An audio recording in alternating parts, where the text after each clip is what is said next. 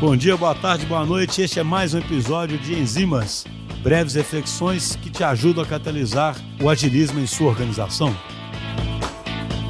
Queria hoje falar um pouquinho sobre como a filosofia dos estoicos pode nos ajudar nesse momento de tanta ansiedade que essa pandemia, né, o Covid-19 traz na nossa vida. Claro que, é, já falo desde já, não sou nenhum filósofo ou tenho profundos conhecimentos sobre a filosofia estoica, mas eu acho que há algo muito interessante nessa filosofia que pode nos ajudar nesse momento. E basicamente esse algo é o seguinte: os estoicos acreditam que a maior parte dos pesadelos do inferno que a gente cria na nossa própria mente, ele é criado exatamente dentro da nossa mente, né? Então a nossa mente ela é muito poderosa ela faz muita elocubração, ela antecipa muita tragédia, ela cria muito medo e às vezes nos tira completamente do foco ou nos tira completamente da racionalidade.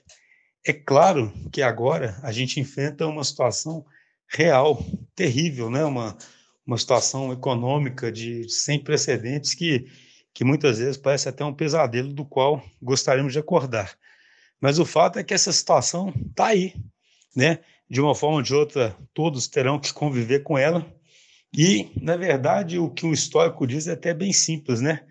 Dentro disso aí, o que, que a gente pode fazer racionalmente, sem deixar a nossa mente ficar perturbada pelos medos e pelas amplificações que a gente mesmo faz?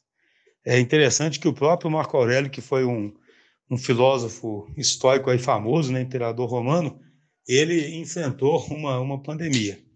Então, é óbvio que, nesse momento, todo mundo está pensando em cenários futuros, todo mundo já projeta o que fazer, tanto para sobreviver agora, como para sair da crise.